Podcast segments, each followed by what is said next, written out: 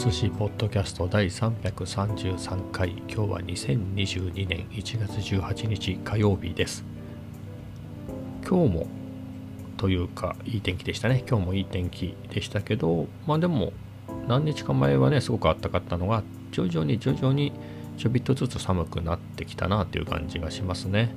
えー、風なんかも強くて、まあ、風が強いのはねここ何日か続いてますけど。ただまだねえー、マフラーとか手袋がなくても昼間は全然平気かなっていうぐらいの、えー、そんな感じの気温でしたね。はい。で、今日はね、奥さんがお仕事お休みだったので、となると家族全員がね、お家に、狭いお家に勢ぞろいしてしまうっていうことで、えー、これは困ったなっていうことで、まあ、なるべく外にいようっていうことで、まあ、外で仕事しようかなとえー、まあ、お昼を早めにね、えー、食べに行って、えー、そしてその後はいわゆる懐かしいノマドワークですノマドワーク。カフェをはしごして、え仕事をしてました。まあ、えいつものさらいごと、まあ、からの今日はリベルテでしたね。ルフランでも良かったんですけどね。ルフランが混んでたので、まあ、リベルテに行きました。まあ、それでもね、日軒はしごでしょ？それぞれ1時間ぐらいのもんですよ、入れても。なので、まあ実際分けたのは3時間ぐらいのもんですか。えー、あとはやっぱお家でね、続きはお家でっていう感じでやってましたけれど、まあ、そう考えるとね、ノマドワークみたいなのって、なんか2010年前後にから聞くようになったような気がするんですよね。結構前の話なんで、えー、定かではないんですけど僕その2009年から11年まで、えー、東京駅前のタワーオフィスにいたんでその頃そういう話を聞いたなっていう記憶はあるんですよ。なのでまあやっぱ10年ちょっと前かなみたいな、えー、ぐらいの記憶なんですが。でまあ、その頃で言うと、まあ、そっからねでも2000年代の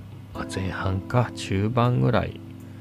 あでも後半もかねいつだよって話ですけどあちょっと思い出したのが僕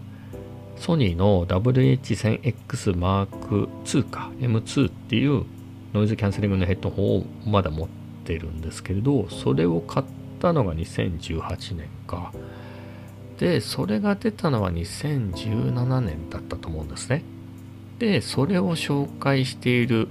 ブログを一生懸命いろいろねリサーチしてて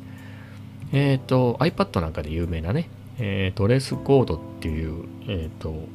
ブログをやってた平岡裕太さんが、えー、YouTuber で今活躍されてますけどその人がね当時はドレスコードっていう名前の結構おしゃれなガジェット系サイトをやっててそれで紹介してたんですよねそのヘッドホン。で、まあ、ノマドワークみたいなのをやっていて、えー、そのなんつうんですかね、えー、カフェとかでね結構うるさいじゃないですか。そういう時にそのノイズキャンセリングののをオンにするともう自分の書斎になったような感じになるみたいなことを言ってたような気がするんですよね。でそれはいいねっていうことで買ったんですけれどだからその頃もまだ普通にノマドってあったか。えー、じゃあまだあるんですかね？わかんないですけど。で、えー、思ったんですけれど、まあ、実際それが2018年に僕が買ってるから前半ね。その頃まではだからもうでも4年前ですもんね。であとは2年ぐらい前コロナにコロナで、えー、リモートワークに入る直前ぐらいまではよくねネットの広告ほらアプリとか使ってると出てくるやつあるじゃないですか、まあ、インスタであったりとかあとは僕はデュオリンゴでスペイン語勉強してますけど無料でやってるんで広告が結構出るんですけどそこで見かけたのがえっ、ー、とねなんかウェブデザイナーになりませんかみたいな、えー、私どうも〇〇ですみたいな。なんて名前だったか忘れちゃったけど女の人が出てきて私は今グアムに来てますみたいな。ビーチかなんかでね。でえー、ウェブデザイナーはパソコンがあればどこからでも仕事ができるんでし、えー、給料もあのお金もいっぱい稼げて楽しい仕事です。みんなも一緒にウェブデザイナーになろうみたいな。詳しくはこちらみたいな。何だったんだ？あれスクールなのかな、えー、なんだかわかんないですけど、まあ、オンラインサロンみたいなやつかもしれないですね。ちょっとあんまりもう今その広告が出てこないからわかんないんですけど、まあ、みたいなのがあったんで少なくとも2年前ぐらいはまだそれが憧れと捉えられていたんだろうなと思うんですね。それが売りになるというか引きになるというか。まあ、今でもそうなのかもしれないですけどね、最近その広告、リモートワークっていうか、なんかコロナ禍になってからその CM 一切見なくなったなと思って、えー、あれはどうなったんだろうとはね、たまに思ってたんですけれど、まあ、いろいろやってきた中で、僕自身もウェブデザイナーでしたけれど、今の会社に入った時は、でや、10年ぐらいやってましたけれど、でね、まあ、そういったお付き合いでいろいろな人とやり取りしててウ、ェブデザイナーでっていうのはちょっと難しいんじゃないのっていうね、真に受けてどうするんだって話ですけど、結構フリーでガンガンいけてた、いけてるっていう人はもう10年はいかないか、あ、でも10年前か、ちょうど10年前ですね。まだ iPhone とかスマホのアプリの出始めの頃に、え、ー、と、自分のところのアプリを作ってもらうのに、えー、やり取りしてた人で、まあの、取りまとめとのね、取りまとめのマネジメントはあのちゃんとした会社の人がやってたんですけどかなり優秀な大きいところだったんですけどまあそこがプロジェクト組んでね、えー、やってて信頼を受けるっていう人をね、えー、アサインしてプロジェクト組んでくれましたけれど2人でしたね。Android と iOS それぞれで、えー、でやってましたね。でもそのそれぞれもフリーの人でしたね。まあ仲良くなったんでね、えー、いろいろお話聞かせてもらったりもしましたけど、まあ、ちょっとね、えー、たまにこっちに打ち合わせで来てもらった時に週1かな。でで、えー、序盤は週1で来てくれてたと思うんですよね。後半はもうがっつり実装してくんでっていうのでちょっと間空きましたけど確か。もう10年前なんであんまり覚えてないですけどまあでもそんで聞いた話では、ねうん、あのフリーのがめっちゃ稼げますって言ってましたね。それはあの黎明期の、えースマホアプリでエンジニアですからね、まあ、だから稼げたっていう話で。で結構大手のであれですよ。そのプロジェクトチーム自体はあのグッドデザイン賞なんかね取ってるようなアプリを作ってるような人たちでしたからね、うん。まあ、だから稼げる。稼げてたのかなっていうぐらいですけどガムにはいなかったですね。海外とかじゃなかったです。普通に茨城から通ってました一人は。うん。一人はね茨城から。まあ別にどこにいたってできるから。えー、っていうわけでね。茨城っつってもあのかなり東京寄りの方でしたけどね。それでもでもなんかちょっと不便だとは言ってましたよ、えー、なんかそこそこの駅まで車で来るんだみたいな。で一回飲み会があったんだけど、まあ、そういうわけで車でねあの地元のね駅まで車で来てるから飲めないって言ってましたからね。はい。そんなんでした。まあ本当にグッドデザイン賞を取るようなねアプリを、えー、手がけてたような人だからまあ、額ももう忘れちゃったけど当時聞いたんですけど結構稼いでましたねその方は、まあ、それでもねあのグアムではなかったですよ。海外ではなかったですからね。って考えるとなかなかウェブデザイナーみたいなことをね、えー、でそこは難しいんじゃないかなと。真に受けちゃいけないですねそういうのね。はい。真に受けちゃいけないですけれど。はい、えー、マジレスするとそんな感じな感想ですと。で戻るとそのノマドみたいな話に戻ってきますけれど、まあ、今日はそんな感じでしたよと、まあ、だからリモートになっちゃいましたからね、えー、だからそのリモートフルリモートになる前コロナの前で言うと、えー、通勤しなくていいとか、まあ、確かにそういうのっていいなとは思ったことはありましたけれど、まあ、現実的じゃなかったですからね。それがいざ2年もやってみると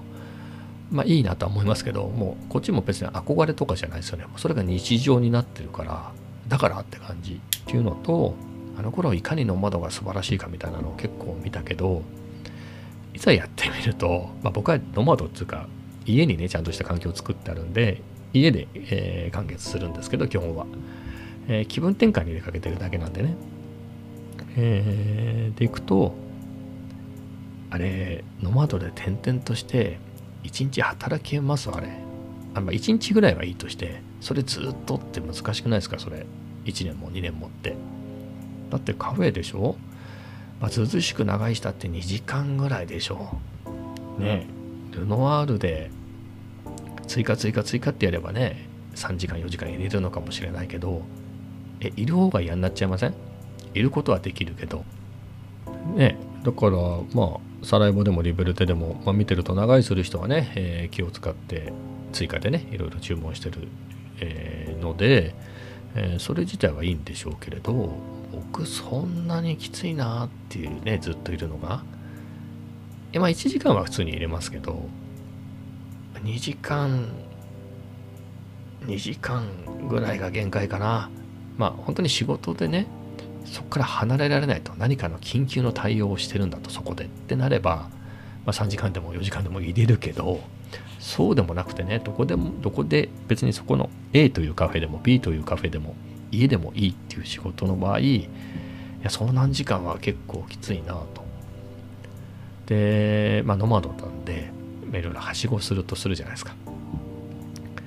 と言ってもそんなに飲み物ばっかりねずっと飲んでてもなとコーヒーも僕はそんなに1日3杯が限界で正直3杯目きついなっていう感じなのでってなるとねやっぱり3軒は3軒はしごすると結構きついですよ僕。うん。そんな感じなのでノマドってそんなに素敵かなと、まあ、選択肢としてね家でもいいしそういうとこでもいいっていう、まあ、あれか。なんだろう。今その頃の何がそういったノマドがどうのこうのっていうのが売りだったかというとカフェとかおしゃれじゃないですか、まあ、スタバでもおしゃれですよね。それなりに。そういうところでいつも働けるっていうのが引きだったんですかね。オフィスとかじゃなくて。あのサップ系なオフィスじゃなくておしゃれなカフェでもおしゃれなカフェで仕事できるっていうのが何、えー、て言うんですかみんなに憧れられるみたいなことだったんですかね。まあ、僕はもうノマドっていうかカフェみたいなのはもう気分転換でいいですね。うん、健康のために歩いて、えー、そのついでにそこで気分転換にね、えー、仕事をしてでまた家で戻るっていうのでいいかなっていうのがはいえっ、ー、と何て言うんですか、えーと、メリハリとしてね、まあ、それでいいかなって感じですね。で思い出したんですけど、まあ、ドクタースランプねあの鳥山明の僕大好きなんですけどつうか唯一全巻持ってるのが、まあ、ドクタースランプ、まあ、あられちゃんってやつですね、えー、なんですが、まあ、そこであの単行本ねああいうのってなんかコラム的なのがちょっと挟まってません？あの話と話の間に。毎回ではないんだけどそこである日のわしの一日だかわしの一週間みたいなのがとかそういうのがねわしってあの鳥山明ですよ。鳥山明先生、えー、のであったのがねなんかひそ足っていうアシスタントの人がいてその人と喫茶店に行くみたいなね。喫茶店に行って、えー、わしはコーヒーなのに、えー、久しはすげえ高いやつを頼むみたいなのも一コマですけどね、えー、書いてあったりしてまあ毎日喫茶店に行くみたいなのがね書いてあって僕子供の頃それを読んでて、まあ、今今は大人になってから買ったんですけどね。あの前回揃えたんですけど子供の頃もそれを読んでていや喫茶店に行ってコーヒー飲んでもねあれ苦いしまあレモンスカッシュみたいなのは飲ましてもらった記憶がありますけどそんなに行って楽しいっていうほどでとこでもないですよね。あれ子供が行っても。だったんでピンとこなかったんですけれどまあ大人になってみるとね今まさにそんな感じですね、まあ、サラエボはカフェですけれど、まあ、リベルテとかねは喫茶店ですかねガチ喫茶店ですかね、まあ、まさに鳥山明の、えー、漫画に出てくる頃の喫茶店ですからね、えー、そう考えるとああああいう感じだな僕はっていうのは思いますね。ノマドっていうよりは、気分転換にね。なんか漫画家とか作家の人とかなんかそういうとこでなんか作業したりするでしょ、イメージですけれど。まあそれに近いですかね。うん。まあそんな感じで。はい。というわけでねいざノマドとかやれる環境になってみるとロマドは楽しくないなとか、まあ、そんなきついなと、まあ、選択肢としてそういうことができるっていうのはまあありがたいですけどね。だからといって毎日毎日その一日中、えー、カフェを、えー、はしごするのはきついなというのが実感です、えー、ではまたカメラの話でもしますか。もうタムロンのレンズはめっちゃ気に入っててすごく良いですねって話はしてるんでまあそこは置いときましょう。でまあこいつと組み合わせてねえー、これはもう 28mm からなんで、えー、昔の iPhone ぐらいの価格なんでね、えー、最近の iPhone はもう超広角のレンズもね12ぐらいからついてますよね、えー、なのであれなんですがえっ、と僕がこのタムロンの前にメインで使ってた今も持ってますけどね 20mm の F1.8 は超広角レンズなのでもうすごく広々と撮れてたし、えー、その歩きながら撮るのにもねすごい良かったんですが、えー、28mm はちょっと狭いかなという感じですねそういう向きには。なのでまあオズモアクションていうねアクションカメラを併用し、ま、する前提でタムロンね買ったんですけれど、まあ、オズモアクションは、まあ、あのすごく役に立ってますねこっちも。なんですが、えっ、ー、とね、これ音がめっちゃ悪いっていう話は何回もしてるんですけど、まあ、そういうわけで外部マイクね、MK200 くっつけてるんですけれど、えー、そのね、MK200 をつけるには、いわゆるコールド臭っていうのがないといけなくて、で、オズマアクションの、もともとの、オズマアクション自体にはそういうものがないので、えー、僕はね、ウランジの三脚、ミニ三脚、あの自撮り棒にもなるタイプの三脚それにコールドシューがついてるんで、というかまあそういうやつを買ったんですね。で、それで運用してるんですが、まあそれ自体はすごく便利なんですけど、まあ、結構重いんですよね。あ、それ自体は重くないんだけど、あれは 7C にタムロンつけてるやつもぶら下げてて、さらにそのウランジのもね、ウランジの三脚つけた、ミニ三脚つけたオズマアクションを持ってなると結構かさばるんで、邪魔くさいなと。そういうわけで結構特にタムロン買う前なんかはもうオゾマアクションあんまり使ってなかったんですよね。うんえー、なんですが、まあ、タムロンを買うにあたってはオゾマアクションを併用しないと厳しいねっていうことでまたこいつを復活させてるんですけれどそういう中でねちょっと新しいアイテムを注文しました。まあ、何かっていうとえっ、ー、とケースですね、まあ、ただのケースじゃなくてそこにコールドシューがついてます。えー、まあ、何かっていうと僕はオゾマアクションにはすごく気に入ってはいるものの最大の弱点が音が絶望的に悪い内蔵マイクの音質が非常に悪いんで、えー、外部マイクアダプターをつけてそこにさらにねゼンハイザーの MK200 っていうマイクをつけて撮ってるんですけれど、えー、その MK200 はねコールドシューにくっつけなきゃいけないのでただあのオゾマアクション自体にはコールドシューないのでえっ、ー、とねウランジの三脚自撮り棒にもなるミニ三脚でさらにそこにコールドシューがついてるやつがあるんですね。なのでそれを買って、えー、三脚の方に、えー、マイクを取り付けてますと、これ自体はこのセットアップ自体はすごくいいんですけれど、えーとまあ、ちょっと荷物減らしたいなみたいな時にっていうのもえ、ー、と僕最近はねバックパックまあ MacBook Air とか入れてるんでバックパックですと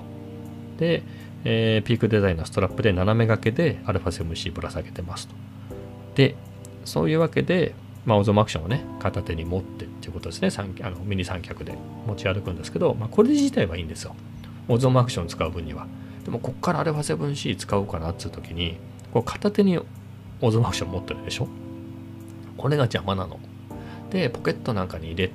て、何回もね、ポケットから落ちて、結構それで多分前の MK200 ね、ぶっ壊れちゃったんじゃないかなと思うんですよね。えー、みたいなこともあって、意外と不便なんですね。なので、えっ、ー、と、三脚は、まあ、本当にモズモアクションでガンガンね、自撮りしながらも、めっちゃ使いたいんだってあれば、そのウランジの伸びるね、自撮り棒になる三脚の方がいいんですけど、そうでなければ、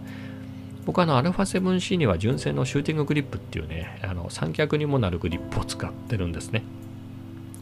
まあ、これを使えばいいんじゃないのって、えー、ということであのいつも持ち歩いてるんでオゾモアクション使いたい時オゾモアクションでかつ、えー、三脚使いたい時はシューティンググリップをね付け替えてオゾモアクションで流用すればいいし、まあ、その時にね、えー、とあのコールドシューがついたあのオゾモアクションのケースにマイクをつけてれば、えー、他の三脚も使えるってことでね、えー、そうしようと。えーまあ、これのいいところは、まあ、そこで三脚分荷物が減るっていうのとあのもっとももう一ついいのがじゃあ三脚使わないです。もうオートマクション使わないですっていう時にえっ、と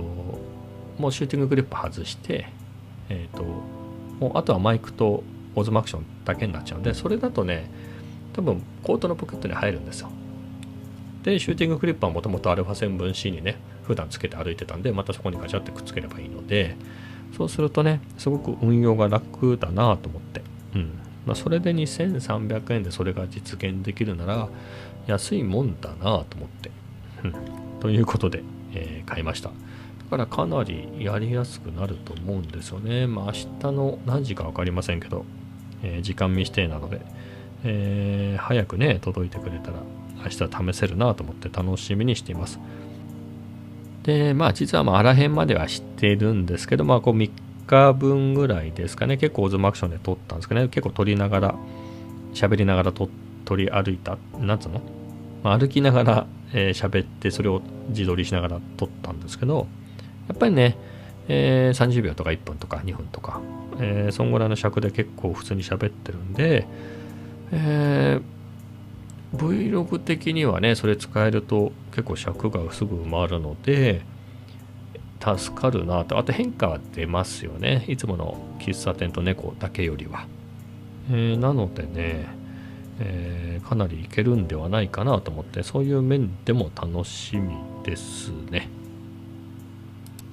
えー、まあ今日はそんなところでしょうか。いつもより短いですがこんな感じで終わりたいと思います。それではまた明日。